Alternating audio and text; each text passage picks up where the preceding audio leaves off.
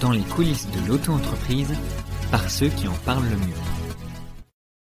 Bonjour à toutes et à tous, bienvenue sur le podcast Auto-entrepreneur. Vous êtes en compagnie de vos dévoués Elena et Nicolas. Nous sommes comme toujours ravis de vous accueillir pour ce qui va être le dernier épisode de cette saison 2 de notre podcast. Alors qu'est-ce qu'on retient de cette seconde saison Elena? Une nouvelle saison bah, pleine de rencontres inspirantes avec des auto-entrepreneurs, des créateurs de contenu ou encore euh, des conseillers du portail auto-entrepreneur. Et cette fois, on a voulu approfondir les motivations, les obstacles et les meilleurs conseils pour s'épanouir dans sa vie d'entrepreneur. Mais avant de clore cette saison, on va, euh, au travers de ce nouvel épisode, revenir un petit peu aux origines euh, de la création du régime micro-entrepreneur. Pour ça, euh, on reçoit euh, l'ancien secrétaire d'État euh, chargé du commerce, de l'artisanat et des PME de 2008 à 2010, donc monsieur Hervé Novelli. Alors vous le saviez peut-être pas, mais c'est à lui qu'on doit la mise en place du statut auto-entrepreneur en janvier 2009. Cet épisode va donc être l'occasion pour nous ben, de lever le rideau sur les coulisses de la création du statut auto-entrepreneur qui est devenu depuis le régime de la micro-entreprise, et d'en comprendre un peu les origines, le contexte, les enjeux, et de tirer un bilan eh bien plus de dix ans après. Nous allons revenir donc sur la vision de l'entrepreneuriat d'Hervé Novelli, sur les points d'inquiétude, on va dire, des micro-entrepreneurs, et sur l'appel de ces derniers à davantage de protection et de reconnaissance. Et euh, restez bien jusqu'au bout de cet épisode parce qu'on vous donne rendez-vous euh, pour une annonce un petit peu spéciale. Comme toujours, si cet épisode vous plaît, eh bien laissez-nous vos commentaires et une note sur votre plateforme d'écoute préférée. C'est parti pour l'épisode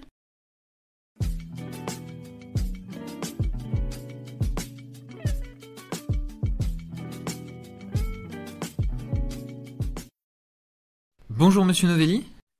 Bonjour. Merci euh, d'avoir répondu positivement euh, à notre invitation. Euh, c'est un plaisir pour moi. Alors, ce que je propose avec Elena, c'est de commencer peut-être par un, bref récapitulatif de pourquoi on vous a demandé de, nous rejoindre et quelle était votre fonction à l'époque. Du coup, Monsieur Novelli, vous étiez secrétaire d'État et c'est grâce à vous que le statut d'auto-entrepreneur, comme on disait à l'époque, existe Aujourd'hui, on parle du régime de micro-entreprise. Est-ce que vous pouvez euh, nous recontextualiser un petit peu euh, l'époque, du coup, 2008 Qu'est-ce qui se passe en 2008 euh, J'ai été nommé en, juin 2007. en juin 2007, comme secrétaire d'État aux entreprises et au commerce extérieur, avec Christine Lagarde comme ministre de l'économie.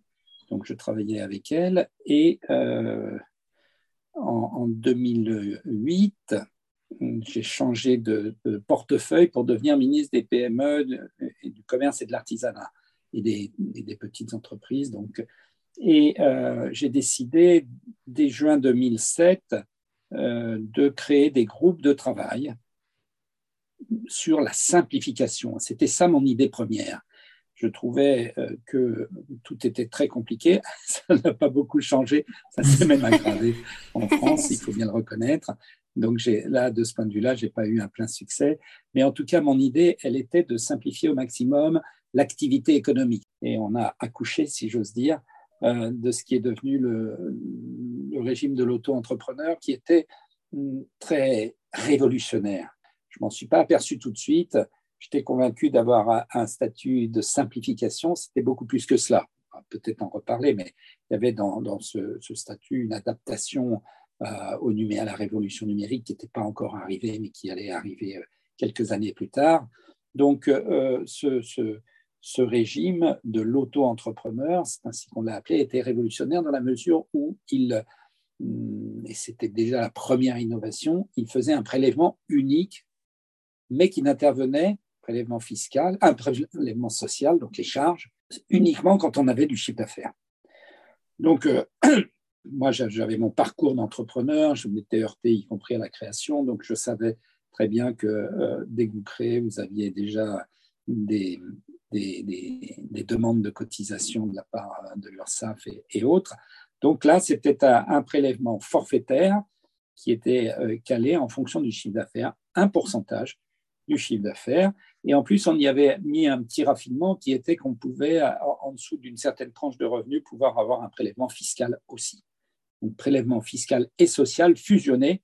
Donc, ça, c'était vraiment une première innovation euh, forte. La deuxième innovation, qui est à mon sens très importante, c'est que ça a été la première, une première en France pour la déclaration en ligne.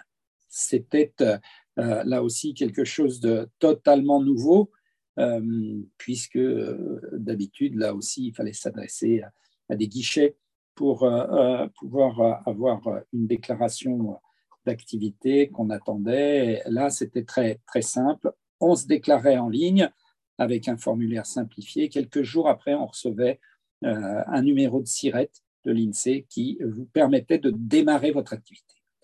Donc ça, c'était la, deuxième euh, innovation très forte.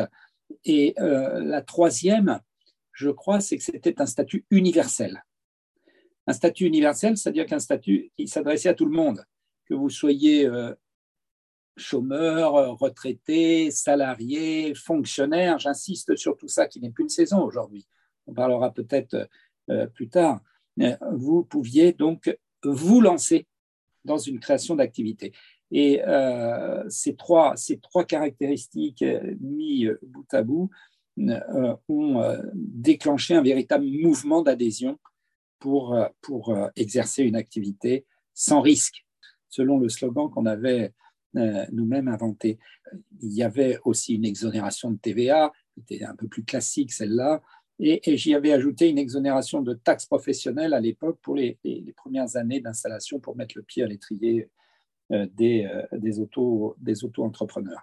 Donc, tout cela mis à bout, je pensais avoir vraiment trouvé un, un régime qui, qui allait simplifier la vie des gens et leur permettre euh, dès lors qu'ils avaient un projet ou dès lors qu'ils voulaient un, complément de revenu, parce qu'il y a cette double idée, euh, le projet ou améliorer ses fins de mois, eh bien, euh, pouvoir le faire sans, sans, sans, beaucoup de difficultés. Et j'avais raison d'un certain point de vue, mais j'avais totalement minoré le changement culturel qui allait commencer de se faire jour, c'est-à-dire l'appétit d'entreprendre, l'appétit d'entreprendre euh, euh, avec une initiative individuelle, c'est-à-dire qu'on voit, maintenant ça apparaît comme une évidence, mais, à l'époque, il faut bien voir qu'on est dans les années 2008-2009, euh, le fait que, des gens veuillent se lancer dans une activité n'allait pas, de soi. Dès le début, ça a été un très grand succès, plusieurs dizaines de milliers d'auto-entrepreneurs dès le premier mois, enfin, un vrai triomphe m'y attendais pas. Hein. Je ça a été pour moi aussi une surprise lorsque j'ai visité pour la première fois. J'étais ministre, donc euh, le salon des très petites entreprises. J'ai vu, euh, une foule s'amasser euh, auprès de l'agence pour la création d'entreprises qui popularisait notre régime. Et, je me suis dit vraiment, on, a, on a là un phénomène. alors, ça n'a pas été simple. Je me suis tout de suite heurté à l'opposition déterminée les organisations d'artisans, notamment de celles du bâtiment, qui voyaient dans le statut de l'auto-entrepreneur une sorte de concurrence déloyale. C'était le terme à, l'époque. Aujourd'hui, on ne les entend plus.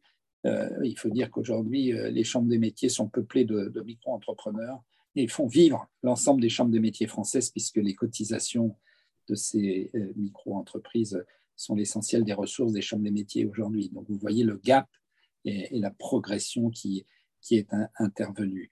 Donc il y avait un petit peu de... Il y, a eu donc à la fois un engouement, mais aussi quelques réticences, c'est ça, de la part de certaines... Euh, oui, il y avait un, véritable engouement, mais vous l'avez dit, vous aviez raison, tout de suite un certain frein, une certaine réticence, même incarnée pour le coup par quelques organisations euh, d'artisans qui voyaient une concurrence déloyale. Je me suis battu pour, pour les convaincre, je n'ai pas totalement réussi, il faut bien le reconnaître. Pourtant, euh, cette, cette, concurrence, euh, dans mon esprit, elle était marginale, euh, voire, voire nulle. Les, les plafonds, les plafonds de chiffre d'affaires aussi, on peut, on, peut voir ça comme un... Le chiffre d'affaires était faible. c'est dire la prudence avec laquelle, avec laquelle j'avais, j'avais posé cela, puisqu'on était autour si ma mémoire est bonne, de 35 000 euros d'un côté et de 70 000 euros pour euh, les activités de commerce. Donc, on, était sur des, sur des, des, plafonds relativement faibles euh, parce que hum, il y avait cette dimension pied à l'étrier que je voulais, sur laquelle j'insistais.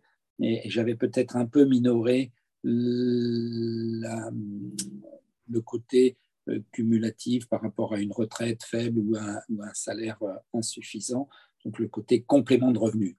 Dès le début, eh bien, c'était moitié-moitié, comme on dit,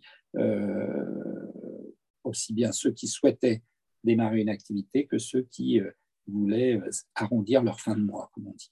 Donc, donc ça a démarré qu'à un cas, je dois dire que c'était assez clivé politiquement, puisque euh, hmm, à gauche, on était plus réticent qu'à droite sur, sur ce statut. Euh, on, y voyait une attaque euh, parfois contre, contre le salariat. Hmm, et donc là, lorsque, lorsque la gauche est arrivée au pouvoir en, 2000, en 2012, le statut avait trois ans et il a été immédiatement sous le feu d'un certain nombre de critiques euh, qui. Euh, Est-ce qu'elles étaient justifiées néanmoins selon vous? Non, il y avait, avait cette, polémique sur, la, concurrence déloyale, et, mais euh, cette, cette concurrence, je l'ai dit, n'était pas hum, de nature à remettre en cause une telle, mutation. mais bon, à, gauche, et, et, notamment du côté de la gauche idéologique moins pragmatique, il y avait cette méfiance vis-à-vis de l'entrepreneuriat pour tous.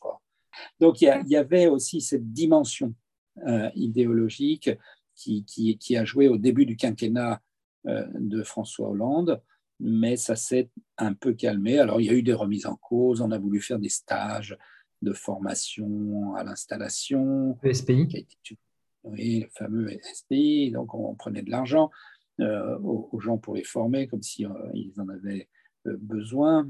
Euh, souvent un besoin uniforme euh, qui, qui, en fait n'a pas de, raison d'être. Après, peu à peu, la raison l'a emporté, on sait, et, beaucoup d'élus, y compris euh, de, cette sensibilité-là, se sont rendus à la raison et, se sont dit bon mais c'est aussi le moyen de trouver de l'emploi pour des gens ou de l'activité pour des gens qui n'en ont pas, notamment dans les quartiers. Dans les quartiers, je me souviens moi-même d'avoir été à plusieurs reprises durant toute cette période, j'étais interpellé dans la rue parce que parce que euh, les gens, il y avait, il faut se souvenir qu'il y avait quand même un, débat très fort.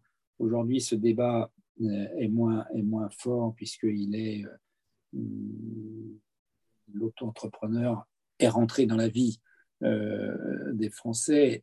Pour vous donner une idée de la mutation, dans les années 2000, euh, quand, j'ai agi, il y avait 2 millions de, professions d'indépendants, d'indépendants non salariés, de travailleurs non salariés, comme on dit. Il y avait les artisans, les commerçants, les agriculteurs, professions libérales, euh, et tout cela faisait 2 millions. Aujourd'hui, il y a 4 millions d'indépendants en France, grosso modo, dont la moitié sont des auto-entrepreneurs. Donc, donc euh, la population des indépendants est devenue peu à peu la population des auto-entrepreneurs. Et ça, c'est un, changement majeur qui change aussi les mentalités.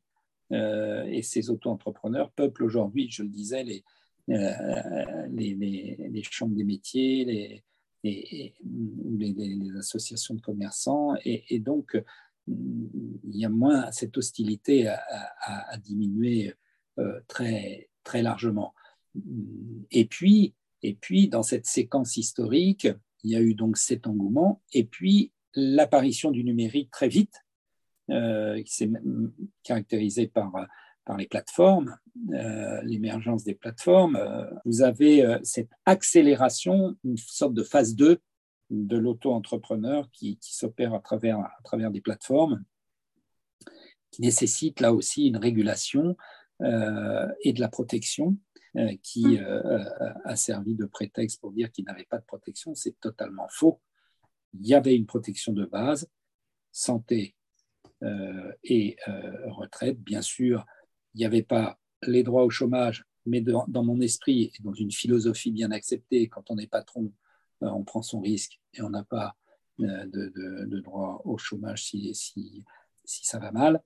je m'étais trompé sur ce point parce que je n'avais pas prévu euh, les pandémies qui mettent à l'arrêt des, auto-entrepreneurs et qui, mm, pour autant, n'ouvrent pas droit euh, au, chômage comme euh, les salariés peuvent en bénéficier. Donc, il y a, des, une amélioration de la protection sociale qui, doit intervenir, mais sans absolument remettre en cause ce statut qui se développe tous les jours. Moi, je suis frappé de voir les chiffres qui sont absolument exceptionnels de création d'entreprises en France, dont la majeure partie sous, forme de statut d'auto-entrepreneur.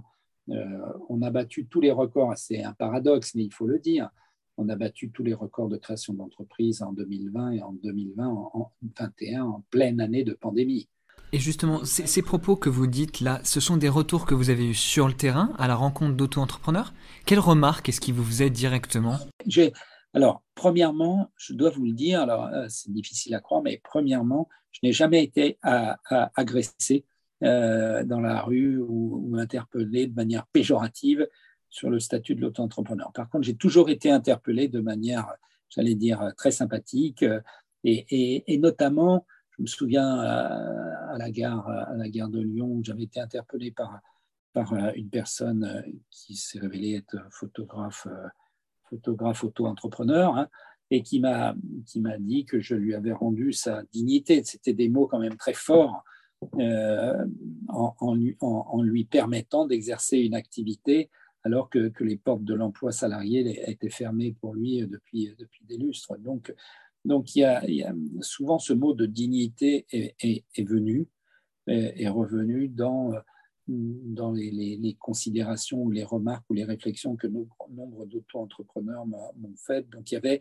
euh, cette capacité à générer du revenu euh, à travers ce, statut sans que, sans, que, sans que ce soit interdit ou difficile à, mettre en œuvre. Donc euh, c'est très, très valorisant aussi finalement pour pour une personne qui va être capable de créer sa propre richesse aussi et en, France, on a un petit peu, j'ai l'impression, on a, échangé avec euh, plusieurs invités, euh, notamment euh, une créatrice de, bijoux et qui maintenant en fait s'occupe de faire du, coaching pour les entrepreneurs. Justement, en fait, elle nous disait qu'en France, il y a un peu cette forme de tabou avec le fait de gagner de l'argent ou alors le fait justement d'être son propre patron. Vous avez parfaitement raison. Donc ça, c'est très culturel et, et c'est très difficile à, je dirais, à combattre. Mais heureusement, on s'est aperçu que les auto-entrepreneurs, il y en avait beaucoup, comme on dit, en bas de l'échelle, c'est-à-dire des, des, gens qui avaient des, qui, avec ce, ce, ce, ce régime de l'auto-entrepreneur, généraient des revenus qui étaient faibles pour autant, mais, euh, mais qui quand même eh bien, leur, leur plaisaient plus que l'idée d'aller euh, d'aller travailler euh, dans le monde salarial c'est-à-dire à horaire fixe, avec un lien de subordination très Justement, parce que ça leur permettait d'être sur un travail qui est plus proche de leur passion. Est-ce que ça, vous l'aviez anticipé? Non. Vous savez, de manière très générale, je n'avais pas anticipé grand-chose sur, euh, sur, ce statut euh, qui s'est révélé être merveilleusement euh, en avance, ou plus exactement en adéquation avec les aspirations que vous décrivez il y a, aujourd'hui, au XXIe siècle, on voit bien beaucoup de remises en cause par rapport au travail et à la forme que le travail peut, peut revêtir. Il y a une forme qui aujourd'hui apparaît pour les jeunes, les couches montantes de la société, qui apparaît un peu obsolète et un peu datée, c'est la forme du travail posté à horaire fixe, à durée euh, euh, là aussi euh, fixe sous forme d'un contrat de travail on vous, on vous oblige d'une certaine manière à travailler avec une contrepartie euh, salariale. Euh, cette aspiration euh, n'est plus celle des jeunes, de nombre de jeunes qui préfèrent avoir une, autonomie et une liberté plus grande, travailler quand ils le veulent, quand ils le peuvent, pas forcément dans l'entreprise. Regardez ce qu'a fait la pandémie. Le télétravail, oui, c'est vrai. A accéléré, a accéléré cette mutation, y compris pour les salariés. C'est-à-dire que les salariés euh, qui euh, ont un lien de subordination matérialisé par un contrat de travail dans un lieu fixe, euh, ce lieu a disparu, puisqu'on peut faire du télétravail de chez soi. et le lien de subordination, est beaucoup plus faible. donc, même dans l'univers salarial, la définition du salarié perd de sa pertinence, de sa force, et la définition de l'activité, c'est-à-dire de, ce que vous devez faire, de ce que vous avez envie de faire, eh bien, elle, pour le coup, elle, prend, elle, prend beaucoup de, vigueur. Et ça correspond, et, c'est très dommage qu'on ne s'en aperçoive pas. Moi, c'est le fruit de mes réflexions. Ça fait 12 ans que je travaille dessus, que je réfléchis euh, dessus, mais ça correspond à une époque. Je me suis posé la question au début, c'est est-ce que au moment où vous avez euh, créé le, statut, est-ce que vous vous êtes inspiré de modèles peut-être d'autres pays européens ou euh, Alors quand j'ai créé le statut, évidemment, on, a fait un peu de benchmark et il y avait notamment le statut euh, qui m'intéressait beaucoup, qui était au Canada, qui existe toujours, qui est le statut de travailleur autonome. Et euh, ce statut, euh, je l'avais regardé et il se rapproche de, il se rapproche du statut de l'auto-entrepreneur, mais il est un peu plus compliqué parce que vous avez en même temps que, vous avez votre majorité, vous héritez d'un numéro d'immatriculation, donc vous êtes ipso facto enregistré comme travailleur autonome, vous pouvez exercer tout de suite. Euh, il, y a quelques contraintes administratives ou bureaucratiques plus fortes que chez nous. Et lorsque j'avais rencontré le ministre de l'économie euh, du Québec, euh, qui est devenu du reste un ami, M. Charret, je lui avais présenté, quand il était venu en France à Bercy, je lui avais présenté mon, mon statut, mon régime d'auto-entrepreneur. Il m'a dit, il m'avait dit avec son accent inimitable, c'est bien la première fois que les Français font plus simple que les Canadiens. Donc euh, c'était pour moi, c'était pour moi une grande fierté. Comment est-ce que vous percevez le régime aujourd'hui? Vous avez parlé justement à l'époque de, de, ce besoin d'entreprendre, de cette envie, de ce besoin de simplification, euh, de nouveauté, d'universalité. Est-ce que pour vous c'est toujours le cas aujourd'hui? Comment est-ce que vous voyez ces évolutions? Du coup, qu'elles ont été euh, politiques ou autres? Pour faire un lien avec ce que je venais de dire, je pense vraiment que, que c'est l'époque, elle, est plutôt euh, donc à, à l'initiative individuelle, l'activité euh, sous une forme différente de celle du salariat. Alors évidemment, le salariat ne va pas disparaître, il va rester la norme majoritaire pendant, mais il y a tout un pan de notre société qui aspire à avoir une activité euh, exercée différemment, où vous êtes rétribué pour la mission que vous effectuez. Donc euh, voilà. Alors aujourd'hui, quand on fait le bilan, bah, c'est merveilleux, puisque ce régime a survécu, il s'est développé. Euh, je, donnais les chiffres euh, il y a quelques instants, mais euh, il, reste des problèmes. Il reste des problèmes à, régler. le premier des problèmes, c'est certainement la protection, l'amélioration de la protection sociale des auto-entrepreneurs qui reste moins intéressante. il y a une loi qui a été portée par ce gouvernement précédemment qui vise à donner des allocations euh, en fonction de, l'arrêt de l'activité, euh, mais ça ne fonctionne pas très bien. Ça a été amélioré récemment, on va, voir à l'usage. En tout cas, euh, l'idée que d'être indemnisé en cas d'arrêt d'activité a, trouvé de la vigueur avec la pandémie et, donc elle se justifie, cette, indemnité. Hum, il y a aussi les, congés maternité, les accidents du travail, maladies professionnelles quand on, quand on va travailler, effectuer une mission dans une entreprise, parce que je n'en ai pas parlé, mais c'est très important aujourd'hui de voir que l'auto-entrepreneur peut effectuer des missions dans les entreprises euh, pour des, missions ponctuelles, pas susceptibles d'être effectuées par un salarié compte tenu du, du court laps de temps dans lequel euh, euh, cette mission doit s'effectuer ou pour d'autres raisons. Donc, vous avez euh, aujourd'hui des auto-entrepreneurs qui effectuent des tâches euh, que des salariés pourraient effectuer. Donc, il n'y a aucune raison que euh, la protection sociale qui s'attache à, leur activité ne soit pas équitable par rapport à la protection sociale du salarié. Donc ça, c'est un vrai sujet, un sujet majeur. Et il y a un deuxième sujet qui est le sujet de ce qu'on appelle les travailleurs pauvres, c'est-à-dire les travailleurs des plateformes dans lesquelles il y a donc des auto-entrepreneurs qui effectuent des missions, alors que ce soit sous, sous forme de VTC, essentiellement dans le transport, ou la livraison.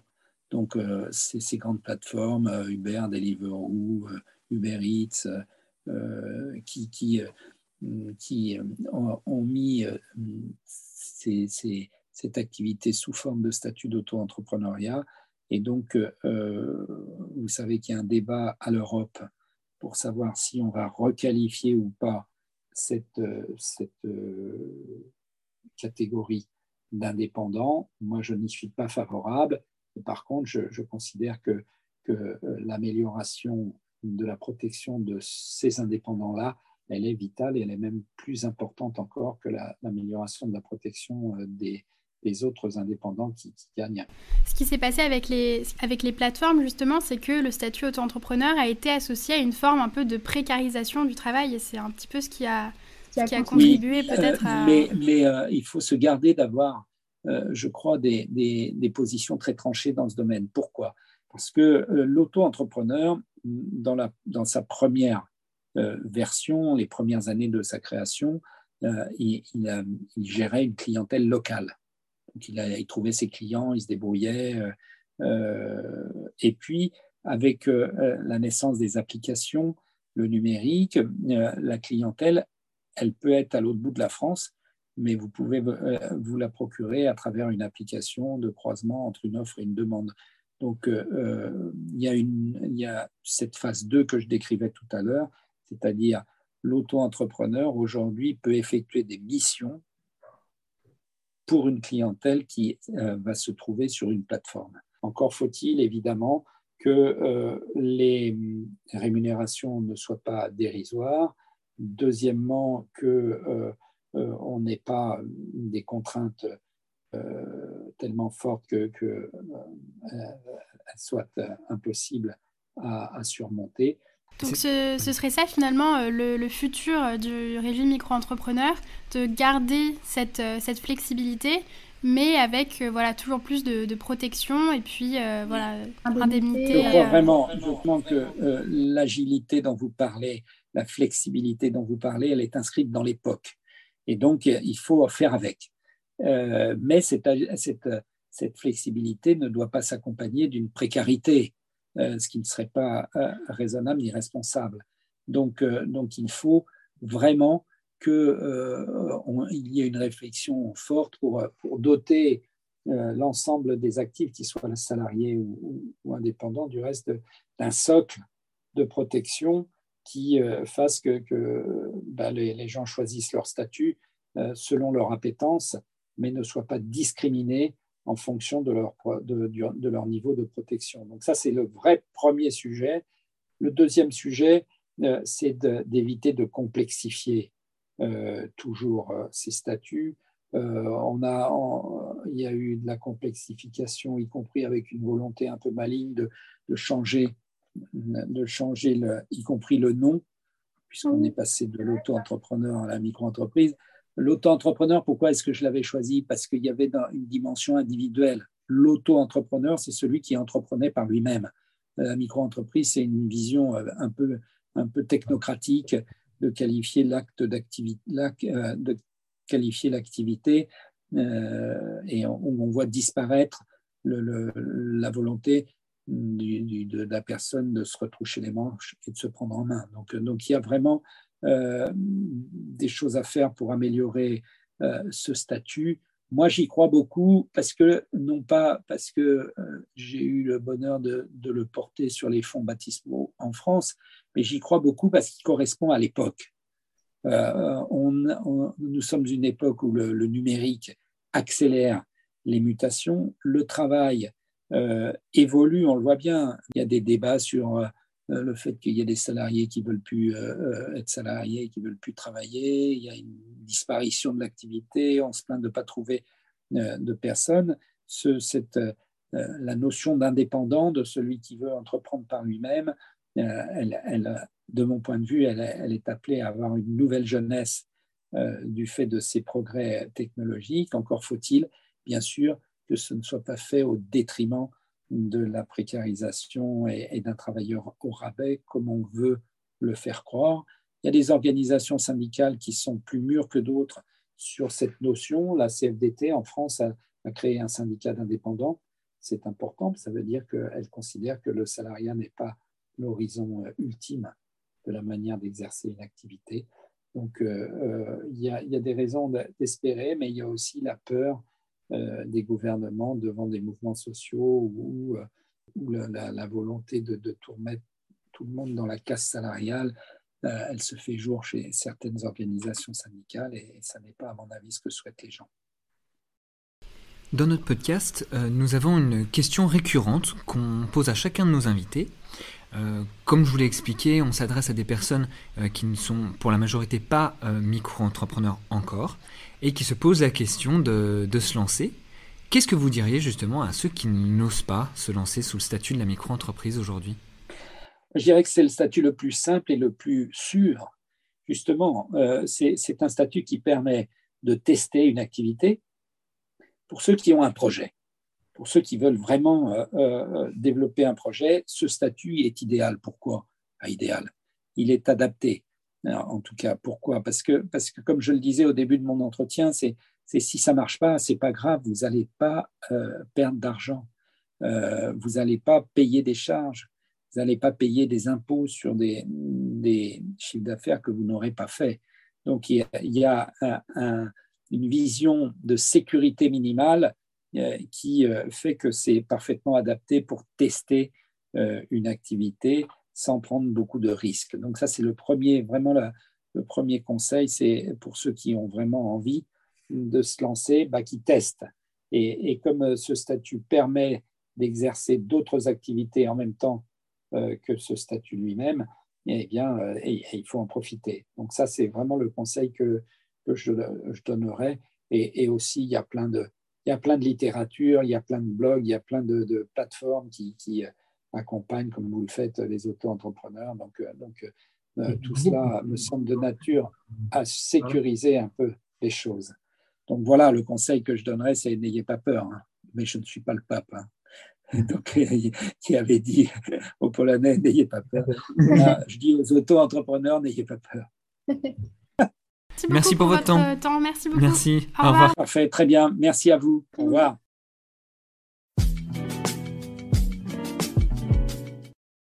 Et c'est déjà la fin de cet épisode. Donc, en recevant euh, Hervé Novelli, on souhaitait euh, vous partager euh, l'histoire en fait de la création du régime auto-entrepreneur et c'était important de revenir sur les intentions initiales, donc qui étaient vraiment à la base du quotidien pour des millions d'indépendants aujourd'hui. On constate bien que le régime micro-entrepreneur est sollicité en majorité par des porteurs de projets qui souhaitent transformer leur passion en une source de revenus complémentaires. C'est d'ailleurs ce qui ressortait de notre étude baromètre des auto-entrepreneurs de 2021. Vivre de sa passion, voilà ce à quoi aspirent beaucoup d'auto-entrepreneurs et que le statut a pu modestement permettre. D'ailleurs, euh, nous allons lancer un nouveau baromètre pour 2022 et nous vous donnons une fois de plus la parole afin de continuer d'avoir ce retour de terrain et d'avoir votre ressenti sur les évolutions du statut de la micro-entreprise. Pour en savoir plus sur ce grand projet, on vous invite une fois de plus à suivre nos actualités sur les réseaux sociaux. Comme vous l'annonçait Elena en début de cet épisode, nous avons une nouvelle à vous partager. Et oui, après 15 épisodes, un hors-série, un teaser, 15 invités, des heures d'enregistrement et plus de 15 000 écoutes, nous passons le micro à d'autres animateurs pour la suite du podcast Auto-entrepreneur. Donc euh, Elena, si tu me permets, c'était vraiment un vrai plaisir pour nous deux que d'animer euh, ce podcast sur ces deux saisons. Et euh, nous ne pouvions pas terminer sans remercier nos invités, Romaric, Clara, Nicolas, Laura, Manon, Mélanie, Julien, Mickaël, Thomas, William, Caroline, Justine, Laure, Christophe et donc Hervé. Et un merci à toi, euh, Elena, tout particulièrement, euh, de m'avoir rejoint sur ce projet pour les rires lors des enregistrements, hein, tu sais de quoi je parle, et la complicité euh, de mener les interviews ensemble. Mais ne vous inquiétez pas, le podcast Auto-entrepreneur continue et de nouveaux épisodes sont prévus pour la rentrée et au programme donc de nouvelles histoires d'auto-entrepreneurs, de véritables parcours et plein d'inspiration pour votre projet. D'ici là, on vous souhaite de belles vacances et comme toujours, on vous dit à très, bientôt, sur, tous nos réseaux.